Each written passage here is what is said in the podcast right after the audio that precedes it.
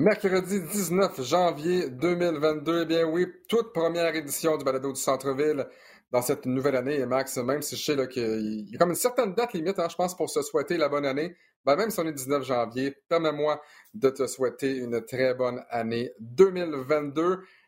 Et vraiment une belle année, une belle saison de balado en ta compagnie également. Euh, on aura certainement la chance de faire plusieurs matchs ensemble sur les ondes de RDS. Comment, comment s'est passé, Max, ton temps des fêtes? Ah, je ne sais pas pourquoi tu me poses cette question-là. J'ai l'impression qu'on s'est déjà parlé hors d'onde. Euh, disons que mon temps des fêtes a été un peu euh, rocambolesque. J'ai, euh, j'ai malgré moi testé positif à la, à la COVID le, le, 26 décembre, donc une journée après Noël.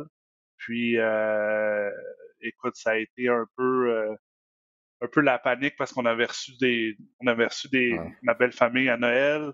Euh, ma belle-sœur est enceinte de huit mois, mes beaux-parents sont, sont, sont, ont plus de 70 ans, donc un peu plus vulnérables. Euh, fait que c'est, la première fois que tu testes à ça, c'est le premier test que je faisais en deux ans, by the way. Euh, j'avais jamais eu de symptômes, puis mes premiers mm-hmm. symptômes, c'était, c'était des frissons la nuit, puis euh, j'ai dit, ah, je vais faire des tests rapides, puis toute ma famille, on est, on est quatre à la maison. Là. Ma femme, mes deux enfants ont tous testé négatif. Moi, je suis le dernier qui teste, puis bang, positif. Bang. Puis t'as été une des premières personnes que j'ai appelées parce qu'on s'était, euh, on avait ben, fait un match, euh, je pense le 21 ou le, le 22. Le 23. Et 23, le 23, excuse, j'ai fait avec Matt Jolivet le, 22.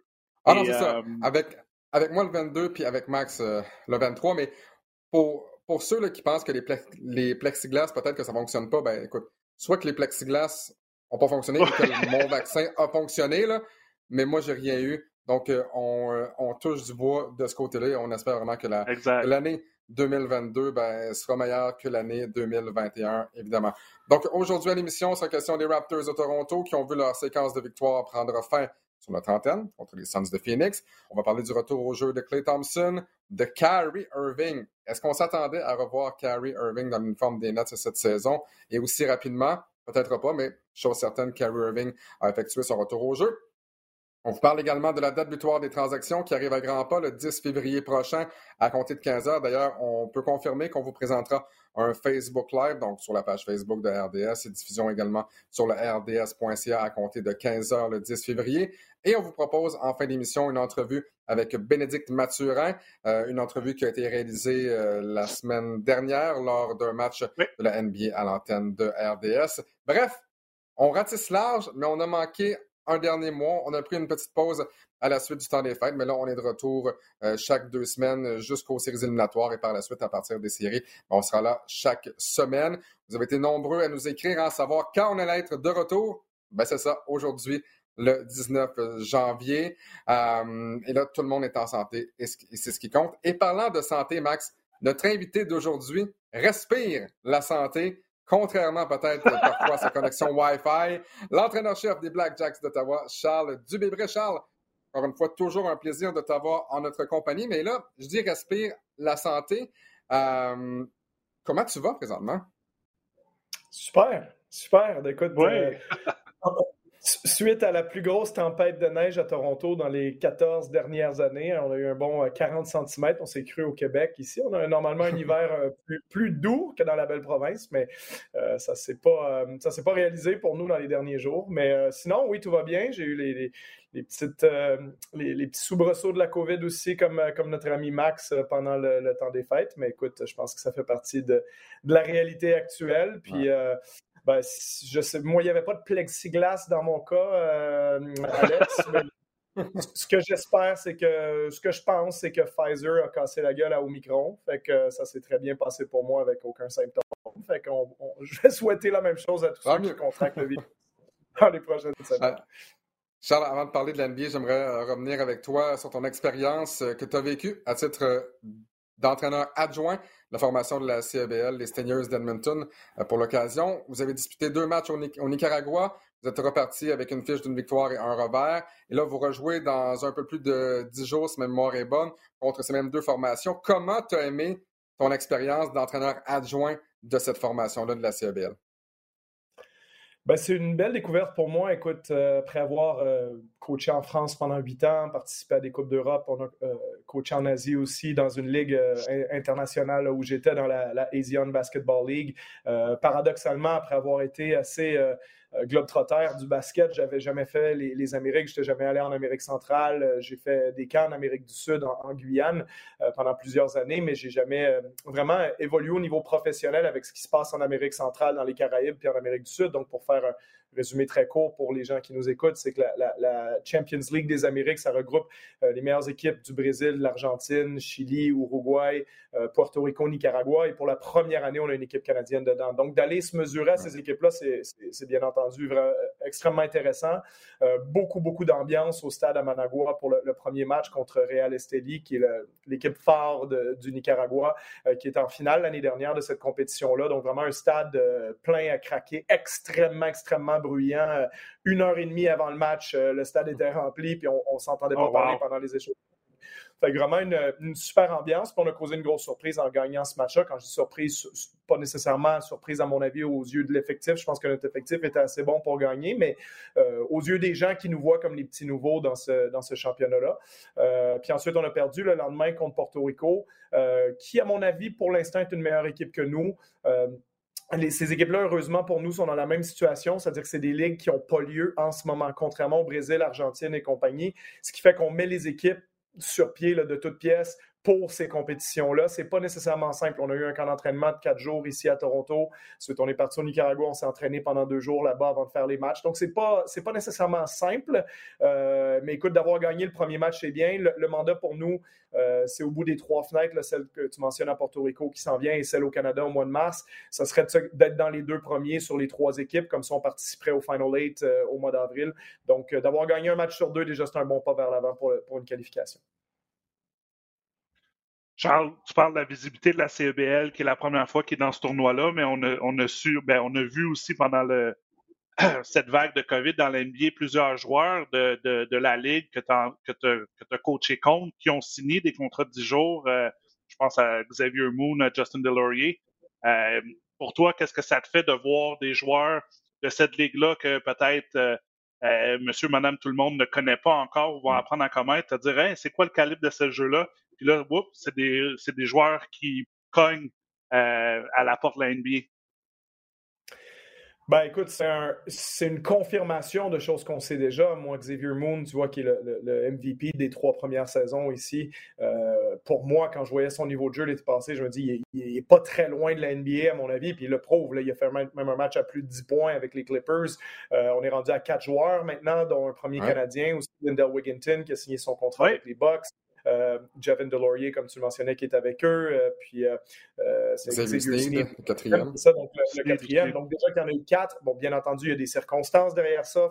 J'aime bien dans la vie être neutre et pas juste partir et m'enflammer sur, sur tout ce qui se passe. Mais pour moi, il n'y a pas de doute que le calibre de jeu de la CBS, c'est une, confirmation que c'est quelque chose qu'on n'a jamais eu au Canada auparavant. Puis justement, pour, pour les gens qui sont à Montréal puis qui attendent de voir un peu ce que c'est, je pense qu'il faut, faut, faut, embarquer dans le bateau maintenant parce que c'est vraiment une ligue en pleine expansion avec un beau calibre puis qui va être accueillante pour tout le monde qui va aller euh, voir jouer les équipes de la CEBA. Oui, et en plus, on va avoir la chance euh, d'avoir une équipe à Montréal qui va disputer sa première saison dans quelques mois à peine. J'ai bien hâte de voir euh, l'Alliance de Montréal en action à Verdun, donc pour la toute première fois. bon, maintenant, messieurs, on passe à l'NBA. Les Raptors qui ont traversé une belle période à compter du 31 décembre dernier jusqu'au 9 janvier. Euh, par la suite, bon, évidemment, on a perdu contre les Suns de Phoenix sur nos ondes. Donc, euh, cette séquence-là, six victoires euh, donc, contre les Clippers, les Knicks, les Spurs, les Bucks, le Jazz et les Pelicans. Et pendant cette séquence-là, il y a un joueur pour moi, ben, deux avec Pascal Siakam, mais surtout un, et je pense que vous me voyez venir, Fred Van Vliet, qui a été phénoménal, a été nommé le joueur de la semaine dans la NBA, la semaine qui se terminait le 9 janvier. simplement, pour, pour, les gens à la maison, peut-être qu'ils ne savent pas, Fred Van Vliet, depuis le 31 décembre, sixième meilleur pointeur de la NBA avec 27,1 points par match, à égalité avec Kevin Durant. Euh, il est vraiment pas très loin de la cinquième position, pas très loin non plus de la quatrième. C'est celui qui réussit le plus grand nombre de tirs de trois points dans la NBA avec 5,4. C'est également celui qui en tente le plus avec 12,7.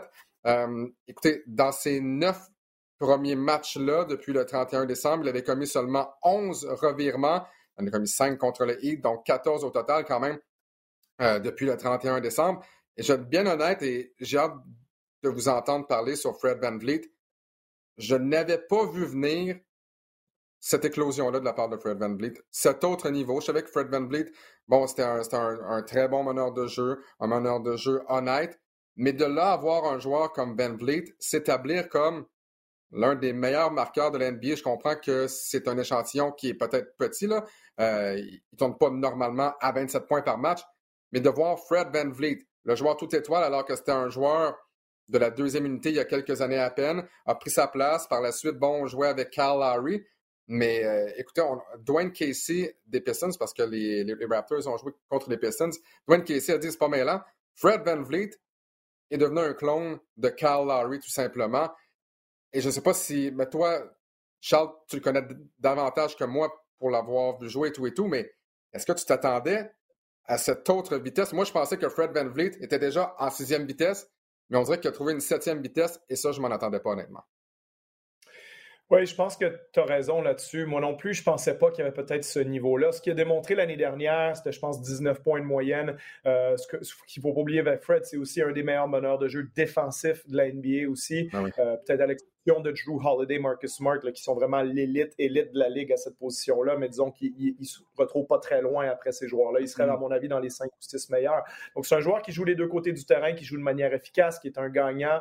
On connaît sa mentalité bet on yourself, euh, qui, a été assez publicisée, puis avec raison. Euh, c'est un leader exceptionnel. Moi, j'ai eu l'occasion d'être en personne à, un speech qu'il avait fait à l'équipe euh, pendant le camp de développement, pendant l'été à Los Angeles, avec le groupe des Raptors, quand Kawhi venait d'annoncer deux semaines avant qu'il partait. Euh, et puis Fred avait vraiment parlé à tout le monde en disant Écoute, on vient de gagner le championnat, on va avoir la cible dans le dos. Rappelez-vous, quand nous autres, on jouait Cleveland il y a une couple d'années, qui allait en finale à chaque fois, puis qui avait LeBron James, comment on les percevait. Donc là, les gens, ils s'en foutent qu'on a plus Kawhi Leonard. Les autres équipes de l'NBA, ils veulent juste nous mettre une cible dans le dos puis nous tirer dessus. Donc, euh, tu sais, ça avait mm-hmm. été. Je, me rappelle que les coachs, on était sortis de là, puis il y avait deux, trois assistants des Raptors qui ont dit ce que Fred vient de dire en cinq minutes, c'était bien meilleur que les trois jours d'entraînement qu'on vient de faire. ça a plus d'impact. Euh, c'était pas que les, entraînements n'étaient pas bons, là, au contraire, mais dans le sens où c'est un, un, gars qui commande la pièce puis qui, qui, installe une culture de travail qu'il y a à Toronto. Donc, c'est un joueur tellement important pour eux. Euh, puis son, son, niveau de jeu cette année, ben, comme tu le mentionnes, c'est exceptionnel. C'est d'un niveau de joueur étoile, All-Star, parce que c'est beaucoup la discussion en ce moment, est-ce qu'il va être sélectionné au match des étoiles ou pas?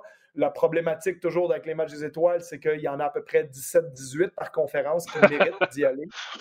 Euh, c'est toujours comme ça. Il y a à peu près 35 joueurs à chaque saison qui ont un niveau de joueur étoile. On peut juste en prendre 24. Donc, et, après, on sait que c'est pas juste ton niveau de la saison, c'est aussi ton nom. Je, vais donner des exemples. Moi, je pense qu'il y en a une dizaine. Ben, c'est pas juste le vote, mais c'est aussi une fois que les 10 incontournables à peu près de la conférence de l'Est vont être choisis, il va rester à peu près deux places.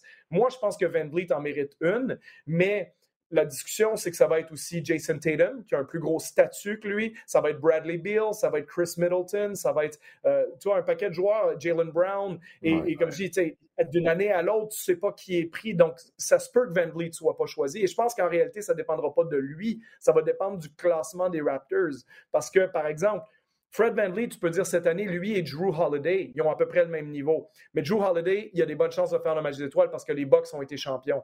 Et, si les Raptors sont 11e euh, au moment de choisir, c'est pas pareil que si les Raptors sont 7e au moment de choisir. Donc, si les Raptors peuvent se remettre à gagner un petit peu dans les prochains jours, je pense que ça va aider sa candidature parce que Fred, au niveau de sa performance, il le mérite. Mais Charles, on voit les performances, là, puis tu dis, euh, il a augmenté, il a levé son jeu d'un cran, il a changé de vitesse moi, je suis le premier à dire, puis on en a parlé à Alex, je ne le vois pas garder le même rythme pour le reste de la saison. Un moment donné, ça va, tu vas t'essouffler, ça, ça, va être difficile. on l'a vu dans, dans les dernières défaites récemment. Euh, contre Phoenix, contre Détroit, pourcentage à 38, 28, c'est un peu plus bas de ce qu'on a vu des dernières semaines. selon moi, il va ralentir. Selon toi, est-ce que tu penses qu'il va continuer sur sa lancée? Je pense pas qu'il peut maintenir ce niveau-là non plus parce que c'est pas son niveau réel. le niveau réel d'un joueur, c'est la moyenne, hein, c'est l'accumulation de ses performances. Donc, pour n'importe quel joueur, on peut choisir des séquences de 5 ou 6 matchs dans l'année où ça va mieux. Il y a des séquences où ça va moins bien. Ça ne veut pas dire qu'ils sont aussi bons ou aussi mauvais que leurs bonnes et leurs mauvaises séquences. Ils sont quelque part dans le milieu, c'est pour ça qu'on a des moyennes. Mais Fred Van Vliet, c'est pas un joueur à 27 points de moyenne, mais c'est un joueur à 22 points de moyenne en ce moment. Puis ça, je pense que c'est euh, remarquable. L'autre raison pourquoi, à mon avis, il ne le maintiendra pas, euh, parce que c'est un joueur qui, qui est pas loin. Je ne sais pas s'il est encore premier, mais oui, il est encore premier. 38. minutes par match. C'est ça, je, vérifiais si c'était encore lui le, meneur. Donc, il est meneur de la NBA aux minutes par match, euh, considérant sa taille. En plus, c'est pas la même chose mener la NBA aux minutes par match quand tu fais 7 pieds ou quand tu fais 5 pieds 11. Bon, il est listé à 6 pieds, 6 pieds 1, mais il, pas beaucoup. Moi, quand il est à côté de moi, moi, je fais 5 pieds. C'est un, six très généreux, disons, mais euh, c'est ça, c'est que chaque. Puis c'est pas un joueur qui a une vitesse fabuleuse non plus. Tu sais, c'est pas un, vrai marchand de vitesse ou un gars qui passe à côté de tout le monde. C'est un gars qui doit travailler très fort pour tout ce qu'il fait sur le terrain. Donc, ça prend du gaz de faire ça. Puis à un moment donné, tu commences à voir, comme les Français disent, là, tu commences à voir le capot qui fume. Hein, tu sais. Donc, euh, je pense que ça, on va le voir dans le cas de mais euh, écoute, ça n'enlève en rien à la, à la séquence, qui rien du tout à ce qu'il vient de, produire. Puis faut, les Raptors ont besoin de ça s'ils veulent espérer, disons, être plutôt vers la 9e, 8e, 9e place dans ce coin-là, comme ils sont présentement, plutôt que la 10e, 11e, comme ils étaient il y a, deux semaines à peu près.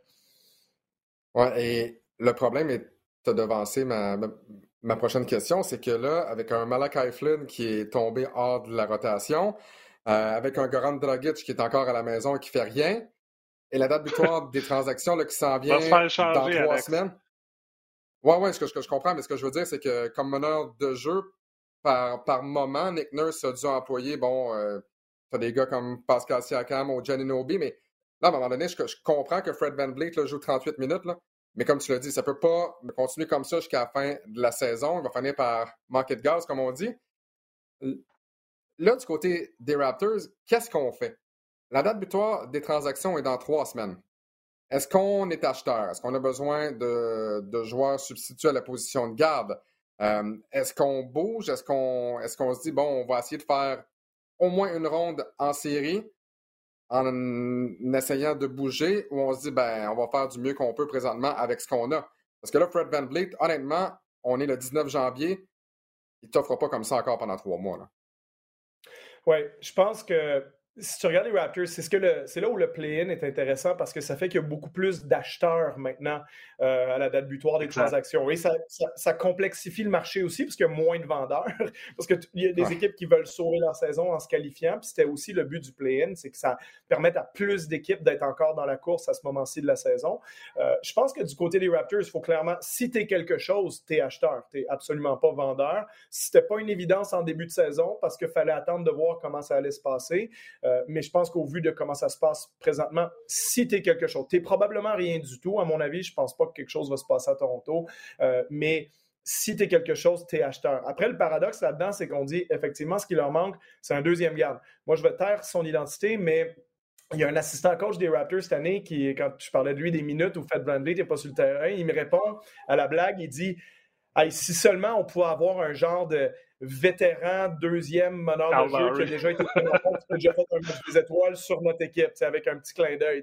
Dans le sens où on, a le profil parfait du deuxième meneur de jeu dans notre équipe, mais on ne le fait pas jouer. Puis il disait pas ça dans un sens de, d'attaque contre ce que les Raptors font, mais ça démontre à quel point ils sont en mode futur, les Raptors. C'est-à-dire que Dragic, de toute façon, dès le début de la saison, il y avait des chances énormes que soit on l'échange ou si personne n'en veut, ce qui est, probable, hein, parce qu'il gagne 19 millions par année, c'est pas, pas grand monde qui va te donner un joueur de 19 millions pour avoir Goran Dragic qui est en fin de contrat le, scénario le plus probable pour Dragic, c'est qu'il se fasse racheter son contrat. Euh, on va lui donner un montant, il va redonner de l'argent aux Raptors, et puis euh, il va pouvoir signer avec qui il veut. On sait qu'il aimerait retourner à Miami. C'est pas impossible qu'il y retourne, entre autres, mais il va aller avec une équipe qui, qui peut jouer le titre. Puis les Raptors, on a pris une décision, on le fait pas jouer de toute façon, on préfère faire jouer des jeunes, parce qu'en réalité, ce qu'on aurait besoin, c'est un Goran Dragic, puis on l'a, mais on choisit de ne pas le faire jouer pour ces raisons-là. Moi, je pense que les Raptors, si jamais il y a un move à faire, euh, ça, c'est ce que j'ai entendu certains experts américains dire, puis je suis d'accord avec ça,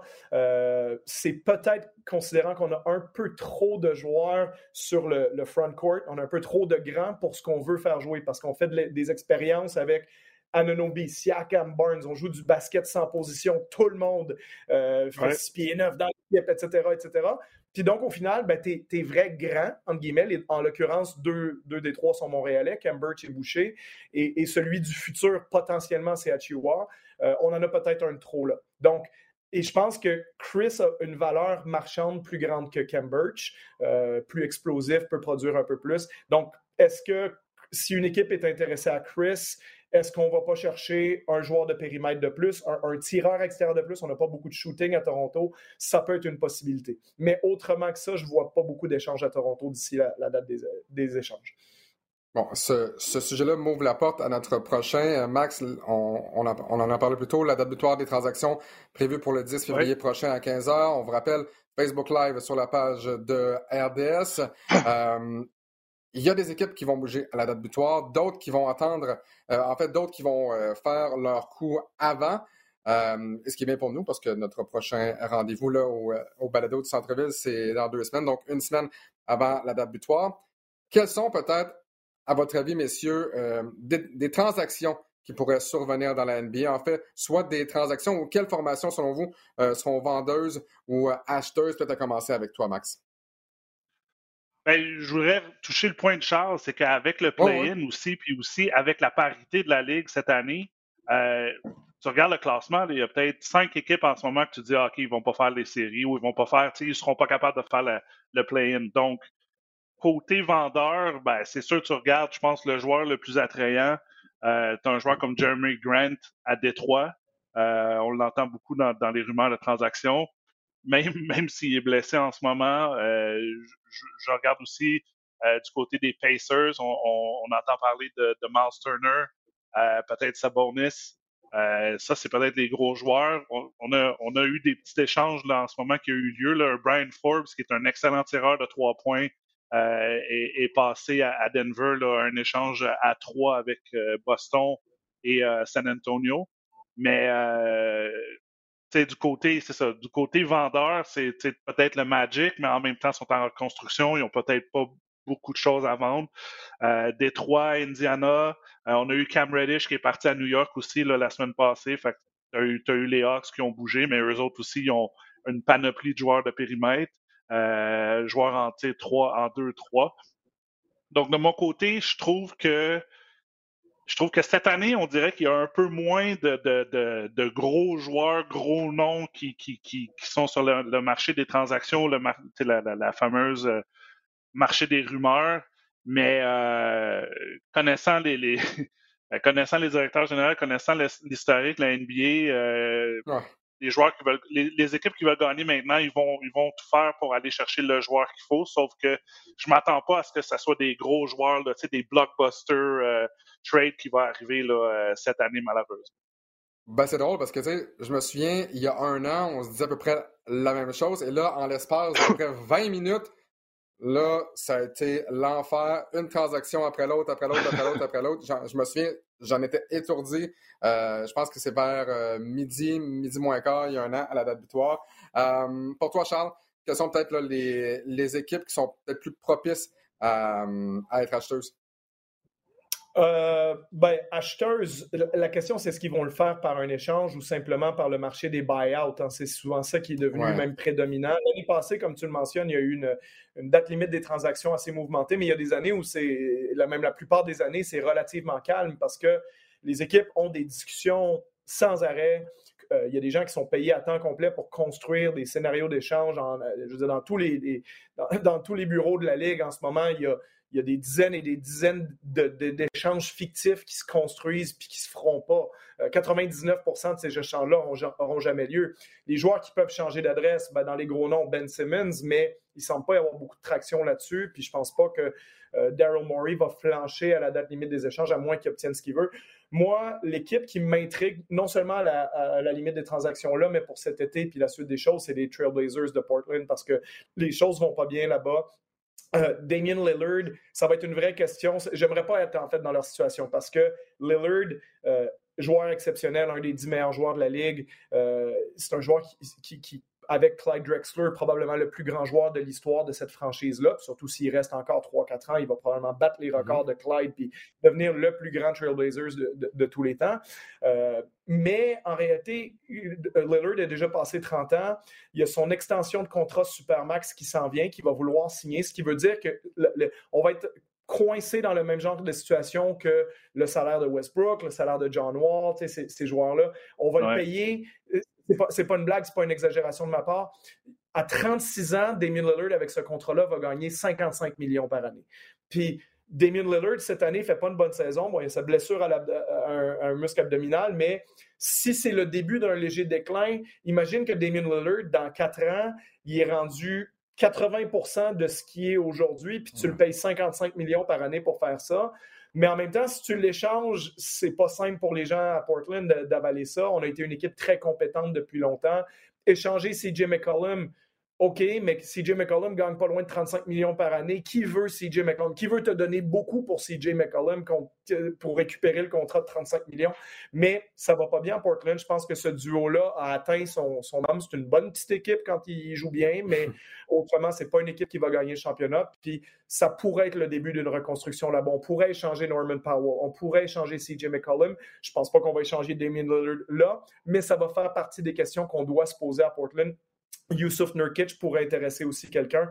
Robert Covington Robert Covington pourrait intéresser une équipe qui, vise le championnat aussi. Donc, il pourrait y avoir euh, le début d'une vente de feu à Portland, ce qui, à mon avis, Lillard ne partira pas, mais ça ne plaira pas à Damien Lillard. Et Damien Lillard, après, va peut-être demander un échange ailleurs et ça va peut-être avoir un effet domino. Mais le dernier facteur à considérer là-dedans aussi, on a congédié Neil Olshey, le président des opérations basket et le directeur gérant. Est-ce que le gars qui est là par intérim en ce moment, je ne me rappelle même plus de son nom, est-ce qu'il a les pleins pouvoirs pour faire des mouvements de personnel aussi importants? Ça, c'est une vraie question et ça peut jouer un rôle d'ici la, date limite des transactions. Mais surveillez ce qui va se passer à Portland parce que ce n'est pas une équipe qui dégage des, très, très bonnes vibes, euh, disons, euh, depuis quelques mois.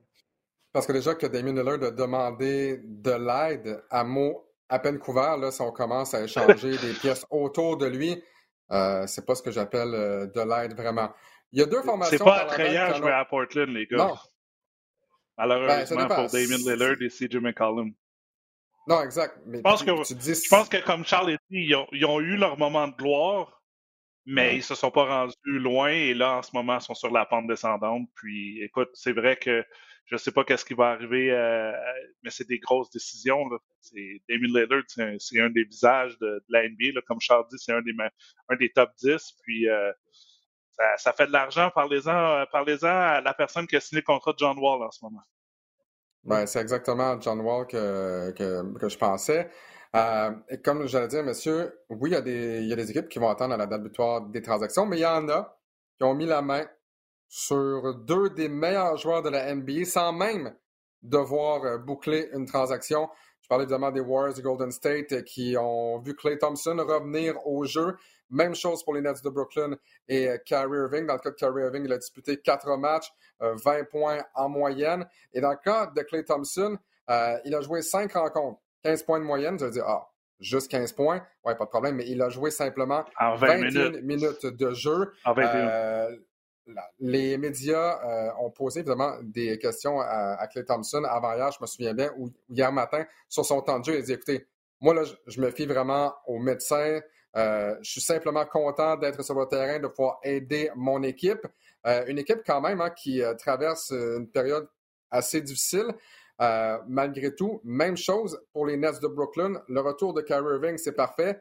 Mais encore une fois, le Big Three qui ne sera pas en mesure de jouer ensemble, à tout le moins pas pour le prochain mois, alors que Kevin Durant euh, s'est blessé. Euh, il s'est blessé au genou gauche. Et les Nets de, Brooklyn, seulement quatre victoires à leurs onze derniers matchs. Et Kyrie Irving, on vous le rappelle, il va jouer à l'étranger seulement. Euh, pas question de jouer à domicile en raison des restrictions de la COVID dans l'État de New York. Et évidemment que Kyrie Irving s'est fait questionner, à savoir, surtout avec la blessure subie par Kevin Durant, est-ce que tu penses te faire vacciner et encore une fois, de façon très calme, il a dit non, moi je suis un être humain avant tout. Euh, vous me posez des questions à savoir, euh, est-ce que, euh, parce a beaucoup d'amateurs de la NBA, des partisans qui aimeraient voir Kyrie Irving à New York disputer chaque match, mais Kyrie Irving dit, Écoutez, moi, à la base, je suis un être humain. Je suis pas un joueur de basketball. Je fais mes décisions basées simplement sur moi-même et sur le fait d'être un être humain à part entière. Pas de problème. Là, présentement, les Nets de Brooklyn, ils pourraient décliner assez rapidement. Je ne suis pas en train de dire que les, Nets vont, vont finir huitième ou neuvième, mais le classement dans l'Est est quand même relativement serré. On est sans Kevin Durant pendant au moins un mois. Kyrie Irving joue simplement les matchs à l'étranger. Chose certaine pour vous, quel est le retour qui aura peut-être le plus gros impact sur sa formation? Celui de Clay Thompson avec les Warriors ou Kyrie Irving avec les Nets? Vas-y, euh, Charles.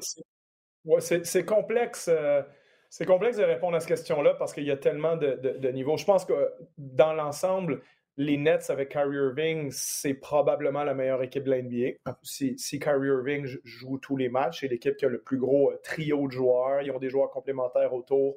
Il ne faut pas oublier qu'en ce moment, Joe Harris est blessé aussi pas nécessairement une situation facile à Brooklyn. Puis le, classement ne leur est pas très favorable en ce moment, mais c'est quelque chose qui, qui, oscille quand même beaucoup parce que le top 6 dans l'Est a à peu près tout, tout, le même niveau depuis le début de la saison, simplement différents moments. Donc je pense que Irving, il, redonne une qualité de plus aux Nets. Je pense qu'à un certain point, les Nets se sont fait l'idée que, écoute, c'est mieux de l'avoir à l'extérieur que de ne pas l'avoir du tout. Euh, mm-hmm. Pensant peut-être aussi aux séries éliminatoires en se disant, ben écoute, imagine si les Nets ils finissent euh, cinquième ou sixième, euh, puis qu'ils se retrouvent dans une série, ou même, même s'ils étaient quatrième, puis dans une série de deuxième ronde contre Milwaukee. mais s'ils n'ont pas l'avantage du terrain, puis que ça s'en va en 7, Kyrie Irving, il joue le match numéro 7. Alors, oh, je pas, non, mais pour de Non, il va jouer sur la route. Ben, c'est ça. Ah, c'est peut-être quasiment mieux. C'est peut-être quasiment mieux de pas avoir l'avantage c'est rendu fou. je comprends.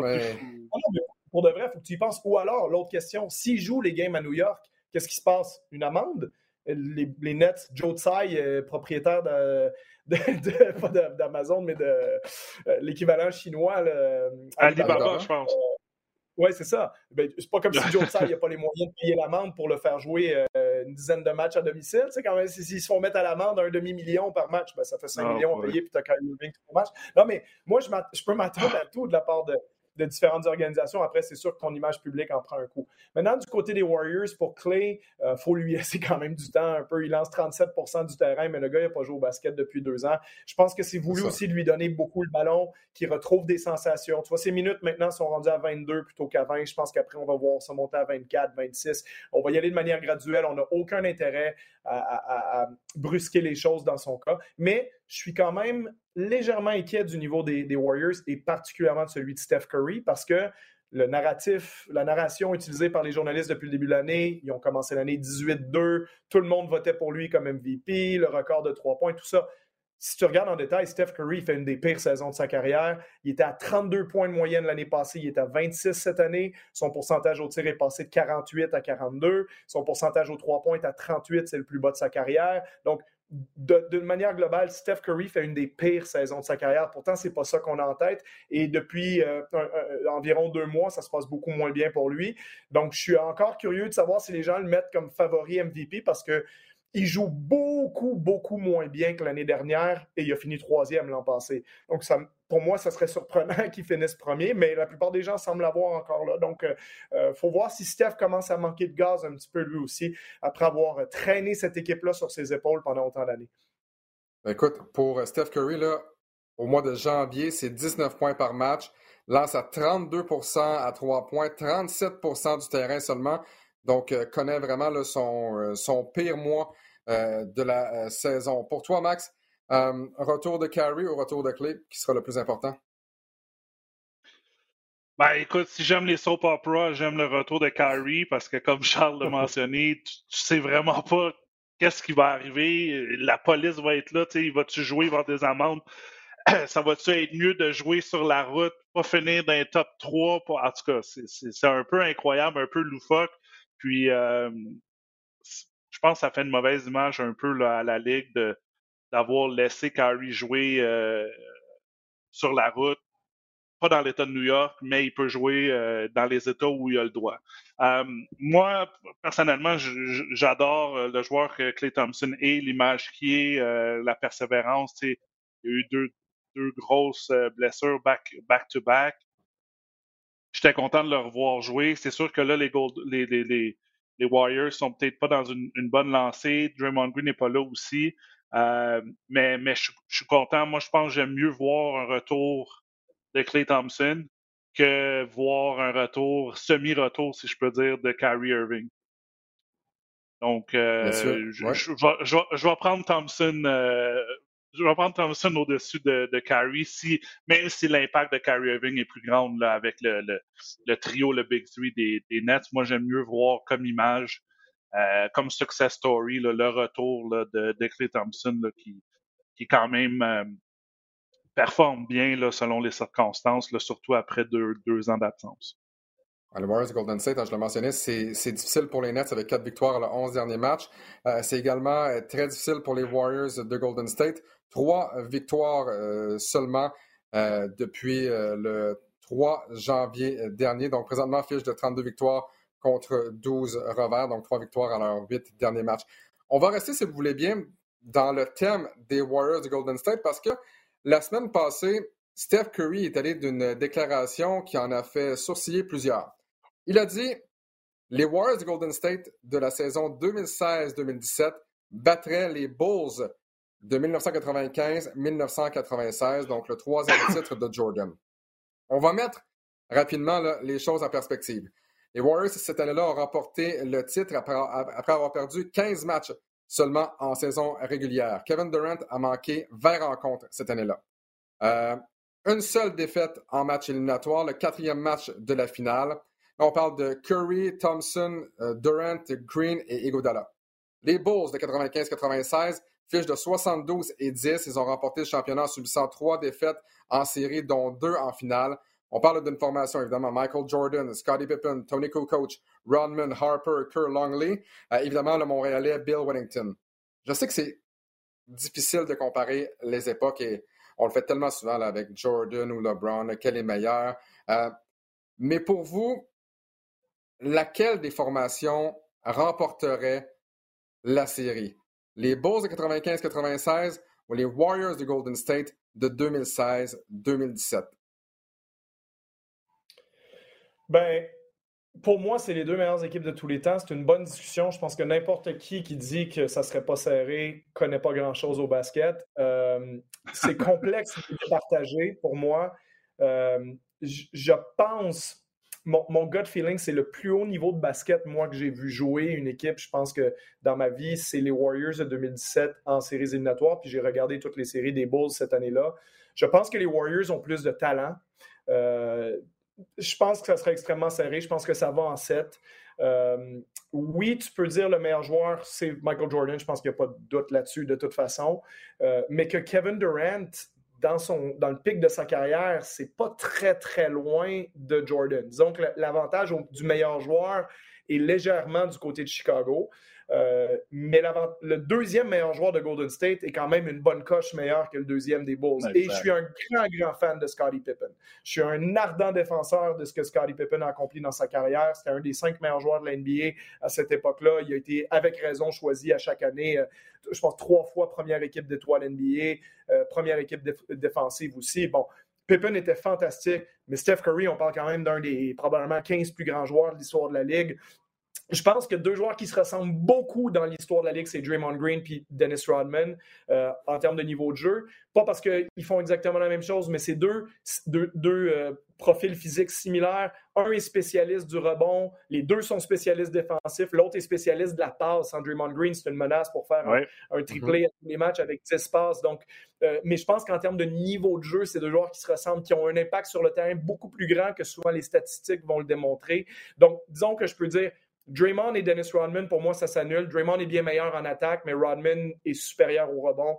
Ça s'annule. Mais je pense que le trio Durant, Curry, Thompson, euh, à part le petit avantage de Jordan sur Durant, je pense que c'est meilleur que Pippen et Kukoc de l'autre côté.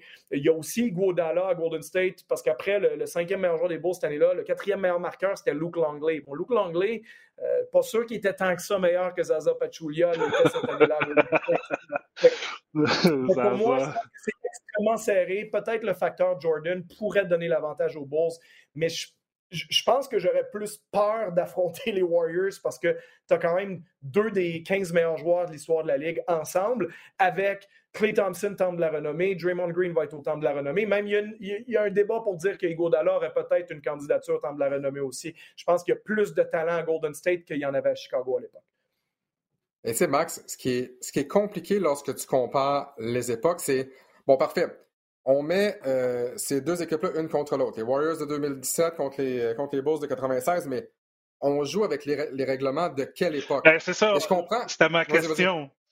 Ma question, c'est on joue quand puis à quelle date?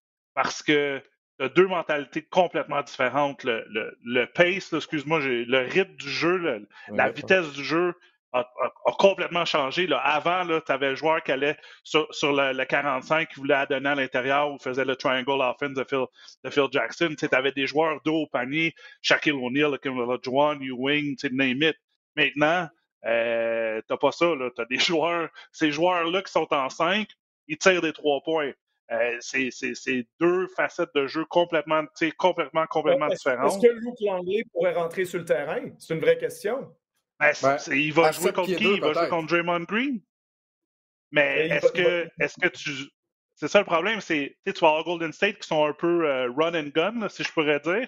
Puis tu as les Bulls qui étaient. Les moyennes de points, là, c'était pas dans les centaines, c'était un peu plus bas dans, dans, dans les séries dans, dans ces temps-là. Donc, c'est encore une fois, là, c'est. C'est comme impossible à dire qui pourrait gagner euh, parce que c'est impossible d'avoir ces deux équipes-là. J'aime ton point, Max, aussi sur les, règlements parce que ce qui est drôle, puis j'aime ça remettre ça en perspective aussi, les gens ils ont tendance à dire hey, le basket était tellement plus physique dans ce temps-là. Oui, parce que aussi personne lançait à trois points ou très peu par rapport à aujourd'hui, ce qui fait que tout le monde est dans la clé en même temps. Fait si tu mets 10 gros êtres humains dans une clé de 15 pieds par 12 pieds, euh, forcément, il y a plus de contact qu'aujourd'hui. J'ai envie de te dire, Steph Curry, on s'en fout qu'il y ait du contact. Il reste derrière la ligne à 3 points, il va en mettre 10. Fait qu'il va falloir que tes défenseurs des Bulls, ils sortent de la clé de toute façon. Les gens, ils ont souvent tendance à dire, les règles favorisent les joueurs aujourd'hui parce qu'il n'y a plus le hand check, tu n'as plus le droit de mettre la main sur les joueurs de mm-hmm. périmètre. OK, ça, je veux bien. Mais il ne faut pas oublier aussi que dans le temps, il y avait une règle qui s'appelait illegal defense qui faisait que tu n'avais pas le droit de venir doubler. C'est-à-dire où tu pouvais venir doubler complètement ou pas venir doubler pantoute. sais. Donc, ça facilitait aussi le travail des joueurs offensifs de périmètre parce qu'à partir de 2003, quand on a changé la règle, on a permis aux défenses de jouer défense de zone. Moi, ma question, c'est pourquoi est-ce que ça, ça ne serait pas à l'avantage des équipes d'aujourd'hui? Parce qu'aujourd'hui, tu peux te planter en défense de zone 2-3 si tu veux. Puis les Bulls de l'époque n'ont pas beaucoup de tireurs à trois points. Ils ont Steve Kerr, ils ont Tony Kukoc un peu, Pippen et Jordan, c'est quand même pas leur, leur force numéro un. Puis là, tu pourrais jouer de la zone 2-3 contre eux. Alors qu'à l'époque, il aurait fallu que tout le monde garde un joueur puis se tienne complètement à l'opposé pour regarder Jordan et Pippen attaquer un contre un. Donc, les gens ils ont tendance souvent à dire les règles favorisent les joueurs d'aujourd'hui, mais il y a des règles qui favorisaient grandement les joueurs des années 80-90 aussi.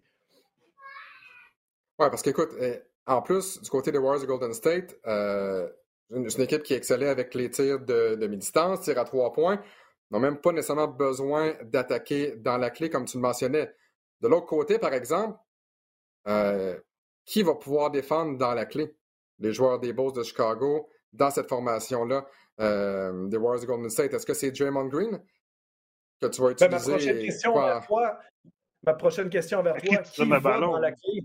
Qui va dans la clé pour les Bulls? Si les Bulls sont obligés de se dire ah, parce qu'on est plus grand puis on vient des années 90, on fait des passes à Luke Longley qui fait 7 pieds 2, je pense que ça donne l'avantage aux Warriors. Le seul, les deux seuls joueurs qui allaient vraiment scorer des points dans la clé à l'époque, c'était Jordan et Pippen. C'était des joueurs de périmètre. Donc, moi, je, moi, je pense que les points dans la clé, ce n'était pas la force des Bulls de cette époque-là. Euh, Jordan, déjà, Jordan s'était rendu un tireur mi-distance. C'est pas Jordan version 1989 euh, ou 1990, c'est Jordan version 96 qui, est peut-être le meilleur tireur mi-distance de la NBA. Donc, Jordan, il aurait scoré 30 points par match. Là, pas, je. Mais je dis juste, je suis pas sûr que d'aller dans la clé, ça aurait été un réel problème pour les Warriors parce que les Bulls, ça aurait été plus problématique peut-être pour les Warriors d'affronter le Magic d'Orlando de l'époque qui a Shaquille O'Neal ou d'affronter les, Rockets avec Elijah One. C'est ça, les équipes qui avaient un joueur de centre dominant. Les Bulls, c'était une équipe qui était très orientée périmètre. Les trois meilleurs marqueurs de cette équipe-là, c'est des joueurs de périmètre. Et comme je dis, Jordan, version 96, allait beaucoup moins au panier que Jordan, version 1989-90. Et c'est le mouvement du ballon aussi des Warriors de Golden State. Écoutez, les, un, joueur comme Steph Curry euh, court une dizaine euh, de milles, je me souviens bien, par match, une dizaine de, kilomètres le mouvement de ballon, le mouvement même sans le ballon des joueurs. J'aimerais bien voir ça, les, joueurs des Bulls de Chicago, courir après un gars comme euh, Steph Curry, entre autres.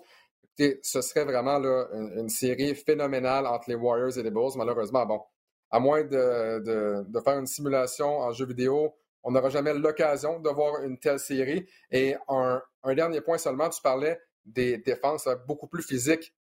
Moi, moi, ça me paraît quand même parce que à quel point un gars comme Kevin Durant pourrait pas s'adapter à une défense plus physique contre lui. Je suis pas sûr que ça va faire une que, que ça ferait une si grosse différence. On parle quand même des meilleurs joueurs au monde et ils ont une capacité d'adaptation quand même assez phénoménale. Donc, je pense pas que la défense plus physique des années 80 ou des années 90 changerait vraiment euh, quelque chose. Euh, mais comme, comme, comme, je le mentionne, j'adorerais voir. Max il lancerait de loin, de, il lancerait de loin par-dessus ta défense physique. Ben, ça me fait toujours rire quand les anciens joueurs disent que les joueurs d'aujourd'hui ne pourraient pas jouer à leur époque. Moi, je pense qu'il y a plus de joueurs d'avant qui seraient en problème aujourd'hui parce qu'ils n'ont pas le niveau d'habilité et la vitesse nécessaire pour jouer dans le basket des années 2020. de toute façon, globalement, comme certains gens le disent, le iPhone 13, là, il fonctionne mieux que les téléphones des années 80. Hein. Les, les choses ont tendance à s'améliorer progressivement et on trouve des solutions à ce qu'il y avait avant. Donc, moi, la, défense physique, c'est pas parce qu'on regarde un, highlight de trois minutes de YouTube que quelqu'un a posté sur Facebook où on voit les, fautes flagrantes des Pistons puis des Knicks, puis que ça devient une preuve absolue qu'il y avait plus de défense à l'époque. Pour moi, c'était aussi qu'il y avait moins d'attaques. Les équipes étaient moins bonnes offensivement, les joueurs avaient moins de distance sur leur tir. Donc, c'est comme je te dis, si tu prends 10 joueurs de ligne offensive la NFL, puis tu leur fais jouer un match de basket 5 contre 5 demain, puis qu'ils vont tous dans clé, là, ben, ils vont en avoir du contact, ça n'aura pas de sens. Mais ça ne veut pas dire que c'est un bon match de basket puis que le calibre est meilleur. Ça veut juste dire que l'espacement est moins bon parce que les joueurs n'ont pas le niveau d'habileté nécessaire pour s'espacer du terrain. Puis je pense, pour finir cette discussion-là, que les Warriors ont beaucoup plus d'habileté que les Bulls en avaient à l'époque. La question, c'est est-ce que Jordan son facteur de lui être dans une équipe ferait la différence? Et c'est possible que oui, parce que Jordan était phénoménal. Mais je pense que la meilleure équipe en termes d'habileté, même Steve Kerr le dit lui-même, pourtant il a joué une équipe puis coaché l'autre. Il, n'ose pas le dire pour pas, pour pas trop fâcher ses anciens coéquipiers. je pense qu'il sait très bien que les Warriors d'aujourd'hui ont beaucoup plus d'outils que les Bulls en avaient à l'époque. Messieurs, euh, en, terminant, ben, parce que le temps file, euh, on se doit glisser un mot sur ce qui se passe côté de l'Université Arizona et du Québécois Bénédicte Mathurin qui connaît une saison quand même sans vouloir phénoménale. Excellente saison. De 18 points par match, 6,3 rebonds, lance à 50% sur le terrain, 36,3% euh, au-delà de la ligne de 3 points. Et là, on le voit dans les simulations pour le prochain repêchage de la NBA. Évidemment, c'est l'avis de journalistes, c'est l'avis d'experts. Euh, on le voit régulièrement dans le top 15 au prochain repêchage. Il y en a qui le placent dans le top 10, certains qui le placent dans le top 5. Et Bénédicte Mathurin, qui l'eût cru qu'un joueur, et souvent, Max, euh, on, en parle, ce soit en ondes ou au balado, qui l'eût cru qu'un joueur qui provient de Montréal, on parle de lui comme d'un choix potentiel top 5 oui. Ben, je pense qu'on est, rendu là. Écoute, On, en on en parlait, c'est les étapes. Il y a 15 ans, tu avais peut-être le premier joueur qui rentre dans la NCA pour un, pour un top major. Le 10 ans, ce joueur-là, un autre joueur fait la même chose, mais joue des minutes. Maintenant, tu as, des joueurs qui sont rendus dans la NBA, qui ont un impact dans la NBA. là, on est juste rendu à cette étape-là. C'est toujours le, le, le, dépassement, puis de voir que quelqu'un de chez vous qui a, qui a pelleté de la neige comme tu as pelleté, puis qui a mangé les mêmes affaires que toi, puis qui a payé les taxes que tu as payées. Tu sais. Juste veux dire, quelqu'un qui vient de ton patelin qui le fait, ben, tu veux juste essayer de le dépasser, puis tu as, un genre de rôle, un modèle, un, role model qui, qui, qui, peut te le permettre. Moi, je souhaite que du succès à Bénédicte. Euh, c'est sûr que ces matchs sont pas toujours à la télévision, sont très tard le soir, mais, euh, mais je, on, on, le regarde. Je sais que Peter est très, très rapide sur, sur Twitter à dire c'est quoi ses statistiques comment ont été ses matchs. Mais, euh, mais je lui souhaite, écoute, je, je, je suis derrière lui, on l'a rencontré, je me souviens, j'étais à RDS quand il avait décidé d'aller à Arizona. Euh, c'est une bonne personne, puis tu vois que, que, que il, il, a même pas encore touché là, à son potentiel de talent. Là. Il est incroyable ce qu'il fait là, euh, sur un terrain de basket. Puis, euh, écoute, je lui souhaite que du succès là, à Bénédicte. Charles, avec ton œil de coach, pour ce que tu as vu de, de, Bénédicte, parce que je ne sais pas à quel point, bon, tu l'as souvent vu jouer, qu'est-ce que tu aimes par rapport à lui présentement, mais qu'est-ce que tu vois dans ses qualités qui vont bien se transposer dans la NBA? Ben, Bénédicte, qui est le profil que la NBA recherche probablement le plus, un, un ailier de 6 pieds 7, capable de manipuler le ballon, capable de lancer loin, euh, qualité athlétique, capable de défendre, potentiel défensif. Donc, il y a vraiment tout ça avec lui. On parlait de l'expérience des Raptors cette année, d'avoir que des joueurs euh, d'assez grande taille sans avoir de vrais joueurs euh, intérieurs. C'est le, le, style que l'NBA préconise de plus en plus, le basket sans position. Puis ça, ça, ça joue en sa faveur parce qu'il est exactement ce profil-là. Et ce que j'aime beaucoup de la saison qu'il fait en ce moment de Bénédicte, c'est qu'il ne se contente pas de refaire ce qu'il a fait comme recrue. Parce qu'il est intéressant l'année passée, c'est que tu disais, OK, il a un bon corps, puis il lance une quarantaine, 41% de la trois points sur des, un volume pas trop gros. Donc, ça, ça te profile un peu comme un joueur, ce qu'on appelle les 3D en NBA, hein, euh, les joueurs style Danny Green, très bon défensivement, parce qu'ils ont un, un, corps intéressant, puis ils tirent de la trois points. Mais le Bénédicte de cette année, il, prend le ballon dans ses mains et il crée beaucoup plus. Et même son pourcentage à trois points a diminué un peu plus, le volume a presque doublé. Ça veut dire qu'il est beaucoup plus dans la création. Il prend les tirs de fin de possession. Moi, c'est ce que j'ai vu de lui dans les matchs où je l'ai vu. Euh, c'est quelqu'un, il prend 13 tirs par match au lieu d'en prendre 7. Donc, tu sens qu'il y, a un volume d'attaque beaucoup plus grand sur ses épaules maintenant. Euh, qui veulent dire aux équipes de la NBA, je suis plus qu'un joueur 3D. Et c'est pour ça qu'il a grimpé dans le repêchage, plutôt que d'être un joueur comme l'année dernière qui était classé entre, entre 20 et 30. 20 et 30, ça veut dire quoi? Ça veut dire qu'en NBA, on pense que tu vas être peut-être le. Si on est chanceux, tu es le cinquième titulaire. Si on n'est pas trop chanceux, tu es un backup, un joueur de rotation sur notre équipe. Mais quand tu es rendu entre 5 et 15, ce qui est ce que je pense qui est le plus euh, réaliste pour Bénédicte, 5 euh, et 15, ça veut dire, non, non, on te repêche pour que tu sois rapidement dans le 5 de départ, puis avec un peu de chance, peut-être qu'à un moment donné, tu vas faire le match des étoiles, parce qu'il y a à peu près en moyenne six joueurs par année, six, par année du repêchage qui vont faire au moins un match des étoiles dans leur vie. si une équipe leur repêche sixième, ça veut dire, ben écoute, nous, on a espérance que un jour, tu vas aller mettre les pieds au match des étoiles. Je lui souhaite parce que ce serait vraiment le fun d'avoir un vrai euh, produit montréalais qui atteint ce niveau-là, euh, comme Max, tu le disais, suite à toutes les étapes qui ont été franchies auparavant par les anciens. Exact. Ouais, donc on souhaite la meilleure des chances à Bénédicte Mathurin. Euh, c'est tout le temps qu'on a pour le balado, le balado du centre-ville aujourd'hui, en ce 19 euh, janvier 2021. Notre prochain rendez-vous, ce sera euh, le mercredi, le 2 février. On va remercier évidemment Charles Dubébret. Encore une fois, très intéressant. Merci beaucoup pour ton temps ce Merci, Charles.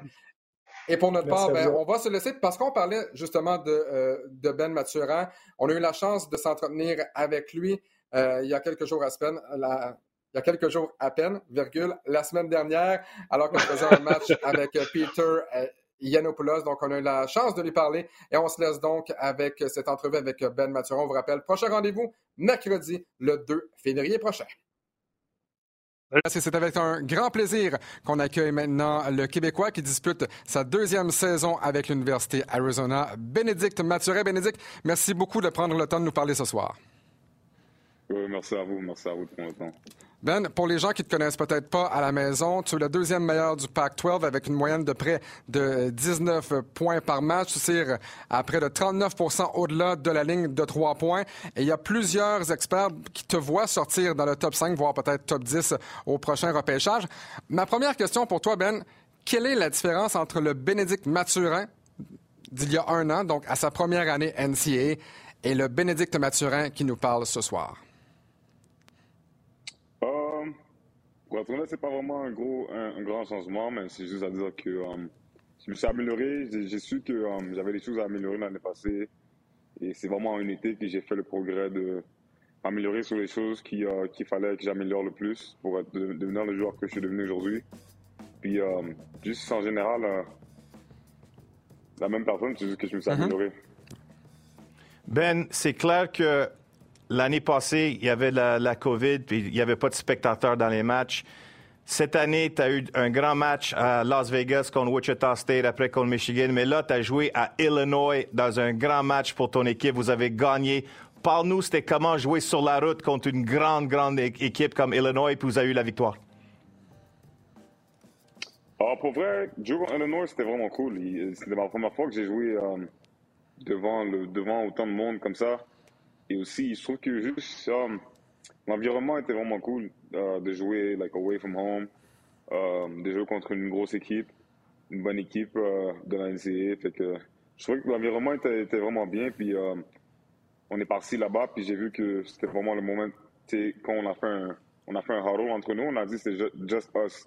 C'est le fait qu'on est parti à Champagne avec tout ce qui s'est passé et tout on a, on a créé Just Us, puis c'était vraiment, un, vraiment bon match. Bénédicte, la pression sur toi, ben, on sait, est excessivement grande. Tu as décidé de revenir pour une deuxième année.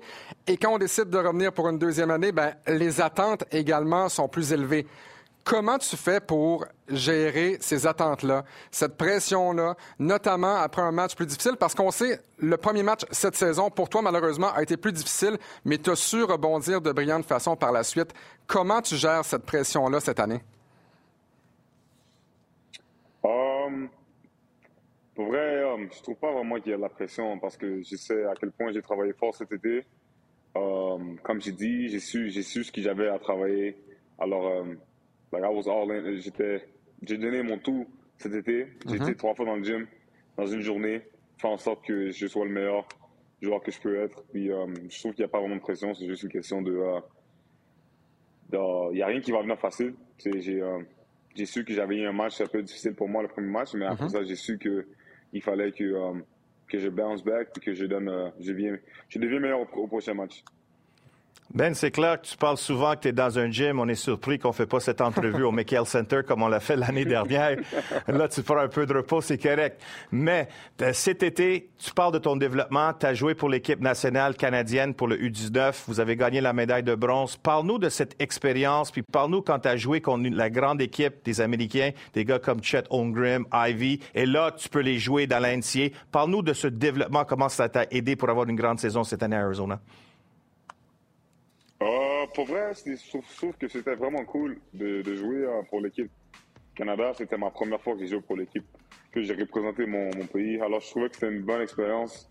Et le fait que j'ai joué contre, euh, comme tu as dit, l'équipe américaine, puis Chet Holmgren, Johnny Davis, Jaden Ivey, tous ces gars-là, et le fait que j'ai la chance de jouer, contre eux encore cette année, je trouve que c'est vraiment, vraiment c'est vraiment le fun juste de pouvoir euh, voir à quel point des bons joueurs comme ça, je la chance de jouer contre eux euh, dans le futur. Alors je trouve que c'était vraiment une bonne expérience de représenter mon pays et de jouer contre des bons joueurs.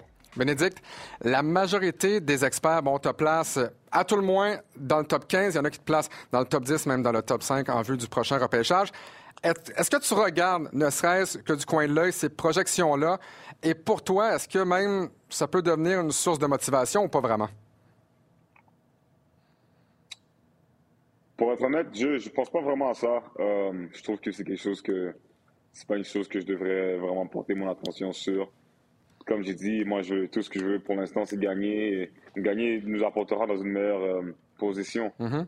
Alors, euh, mon, mon, mon, mon, main focus, c'est de, juste de gagner des matchs, puis de m'améliorer en tant que joueur et devenir le meilleur joueur que je peux devenir pour mon équipe.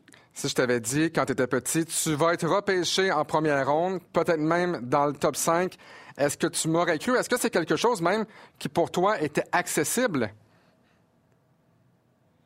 Pour vrai, euh, j'ai pas vraiment pensé à ça quand j'ai commencé le basket. Euh, j'ai même pas pensé à la NBA parce qu'il n'y avait pas vraiment de joueurs d'où ce que je venais qui se sont rendus, où, qui sont, où ce que euh, je vais me rendre plus tard dans la vie. Alors, c'est pas quelque chose que je, que je pensais, mais euh, à force que je commençais à, vieillir et grandir, je me suis dit que je commence à avoir des trucs qui sont un peu plus euh, possibles dans la vie. Et le fait que j'ai vu Lugans, euh, Chris Boucher, Cam Birch, Joel, Joel, Anthony, tous ces gars qui sont venus euh, avant moi et maintenant moi le prochain ou les autres qui vont venir après moi, je trouve que c'est plus possible et plus réel à penser. Ben, tu as représenté l'équipe du Québec, tu as gagné une médaille d'or. Il y a tellement de jeunes Québécois et tout le Québec qui te regarde jouer, des slam dunk, des alley que tu fais. Mais pour toi, c'est quoi représenter le Québec et qu'est-ce que tu veux dire aux jeunes qui te regardent pour voir comment eux autres, ils peuvent peut-être devenir le prochain Ben Mathurin? Euh, pour être honnête, c'est vraiment. Moi, il y, a vraiment un mot qui, vient en tête et que je pense souvent, c'est believe. Il faut vraiment que tu, tu, crois en ce que tu crois en toi et tu crois que euh, il va y avoir du monde qui vont pas qui vont pas croire en toi, mais faut vraiment que euh, tu sois celui qui te, qui te pousse et qui te, qui te force à atteindre tes buts dans la vie. Parce que moi, il y a, y a, des fois que je venais au gym et je me disais, il n'y a pas vraiment de raison pour laquelle que je m'entraîne. Mais euh, je pense que ça, like, it, paid off. Que maintenant, je suis dans, j'ai toujours été dans le gym depuis que je suis jeune. Alors maintenant, où je suis rendu, ça m'a vraiment aidé à, me rendre où je suis rendu aujourd'hui. Alors, il faut toujours euh, croire en toi et il n'y a pas de limite. Ben, tu as un grand match à jouer. C'est clair que vous allez dans le tournoi Lentier. On a parlé un peu de la bouffe l'année dernière, ta première année à Arizona. Là, j'ai une question sérieuse. Tu vas dans le tournoi Lentier cette année. Tu as la chance d'avoir du griot haïtien ou un bon souvlaki salade grecque. C'est lequel tu prends, oh. Ben Mathurin? Dis-moi la vérité. oh, non, je dois laver le griot. Tu sais, tu sais déjà. je sais la réponse. ça manque, ça manque, ça manque beaucoup, mais euh, un autre grec aussi, là, je peux vous dire que c'est vraiment bon, mais du fond de mon cœur, je pense que je serai là avec le griot parce que c'est quelque chose que euh, depuis que je suis jeune, je mange et que j'aime. Ben, euh, Peter parle du March Madness. Écoute, vous avez une fiche de 12 et 1, donc vous devriez avoir votre laissez-passer pour le March Madness. Tu dois avoir hâte de, vivre ça pour la première fois. Ouais, ouais, euh, pour être honnête, c'est la première fois que je vais jouer euh, au March Madness. J'ai plusieurs coéquipiers et amis qui m'ont dit que euh, c'est vraiment cool, mais la chance que je vais avoir de jouer cette, année, ça va pouvoir, je sais pas, ça va, ça va m'ouvrir mes yeux. Et, March Madness, c'est do or die. C'est une expérience que, pas comme les autres. Alors, je trouve que c'est quelque chose que j'aime faire face. Et j'ai vraiment hâte pour, de, de jouer au March Madness. Bénédicte Mathurin, on te souhaite la meilleure des chances pour la suite des choses et évidemment, on va te parler d'ici la fin de ta saison. Merci Ben. Un oui, papa.